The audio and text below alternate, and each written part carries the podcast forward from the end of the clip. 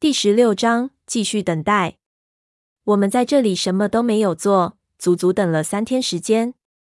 这三天里，我唯一注意的地方就是那个他们消失的洞口。这是一种多么漫长而又焦虑的过程，我想只有设身处地的人才能体会。期间，我曾经不止一次的想进入那个洞口，但都以失败告终。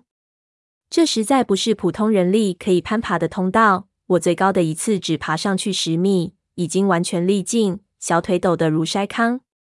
这批人中，三叔的那批伙计必然不敢深入，唯一有可能进去的是黑瞎子，但是他始终没有表现出那个意思。我想他大概是觉得进去也没有把握能出来。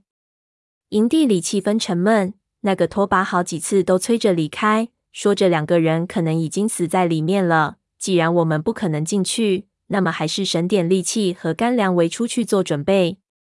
我无法接受，千辛万苦来到这里会是这个结果。我蒙头，几乎听不进去这些话，脑子里只想着这里面到底发生了什么事情。文景解开了绳子，他是故意的。我想起了他临走前的笑容，我感觉他可能早就计划好了。这么说，他知道在里面会遇到什么情况。知道会有这种不出来的情况发生。文景一路过来，话都说得很宿命。他这几年来的生活简直无法形容。他有这种想法是有可能的。也许他在里面发现了并没有解决他失化的办法，所以万念俱灰，选择了结束自己的生命。但是闷油瓶呢？他为什么不出来？这就说不通了。我能肯定这里面一定发生了一些什么。会是什么呢？简直没有任何的方向去想，他们是否迷路了？我想这里面的孔道蜿蜒曲折，形成了无尽的迷宫。进去之后就无法出来，但是这又无法解释文景为什么要解开绳子。我脑子里面是无比焦虑的念头。休息的时候，眼前就看到一只生动，闭上眼睛也是生动。之后的情形，我实在不愿记述下来。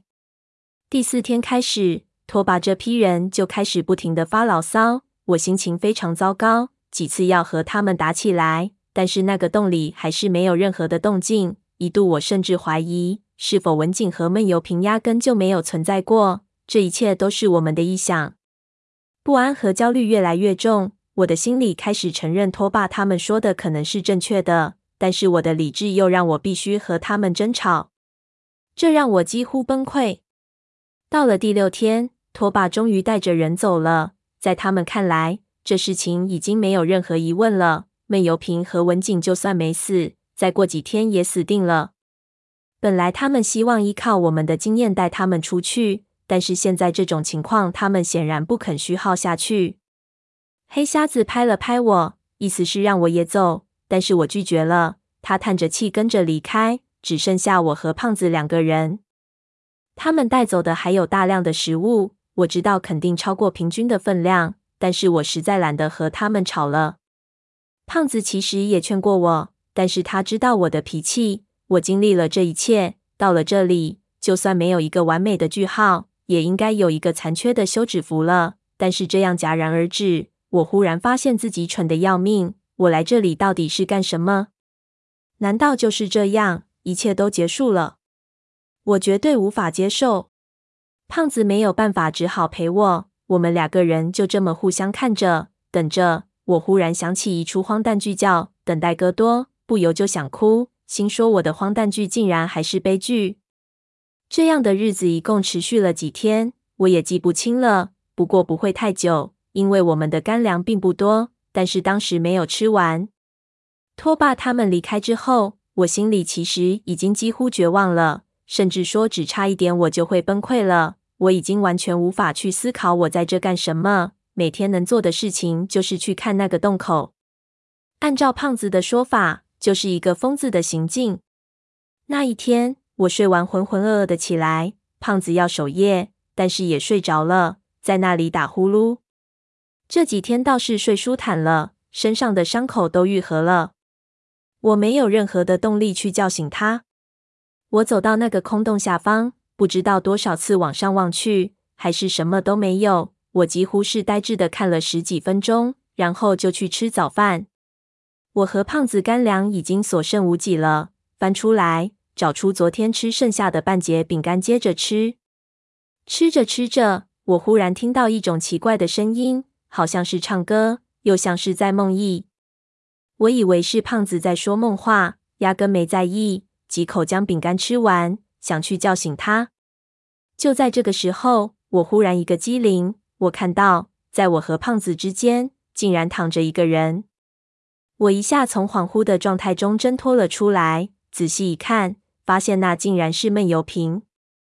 他明显瘦了一圈儿，缩在那里披着毯子，没有任何的动作。他是什么时候回来的？在我们睡觉的时候。一开始我以为我在做梦，随即就发现不是。我几乎疯癫了，立即冲过去，拉住他的毯子，大叫道：“你个混蛋，你他娘的上哪儿去了？”他被我拉了起来，我就想去掐他，可一下我看到他的脸，突然发现不对劲。他的表情很怪，和他平时的样子完全不同，而且目光呆滞，浑身发抖，嘴唇在不停的颤动，好像中了邪一样。我心中咯噔了一声，立即将胖子踹醒。然后把闷油瓶扶起来，按住他的脖子，叫他的名字。可是他没有任何的反应，似乎根本听不到我们的声音，甚至连眼珠都不会转动。我心中涌起了极度不祥的念头。胖子过来看了看我，问我怎么回事。我说我怎么知道？他按住闷油瓶的太阳穴，看了看他的表情，啧舌道：“我操，不会吧？难道小哥傻了？不可能！”你他娘的别胡说！我道，叫了几声，别装，我知道你在装，你骗不了我。就听见他一边发抖，一边无神的缩在那里，嘴巴里不时的念叨着什么。我贴近他的嘴唇去听，就听到他在不停的急促的念着一句话：“没有时间了。”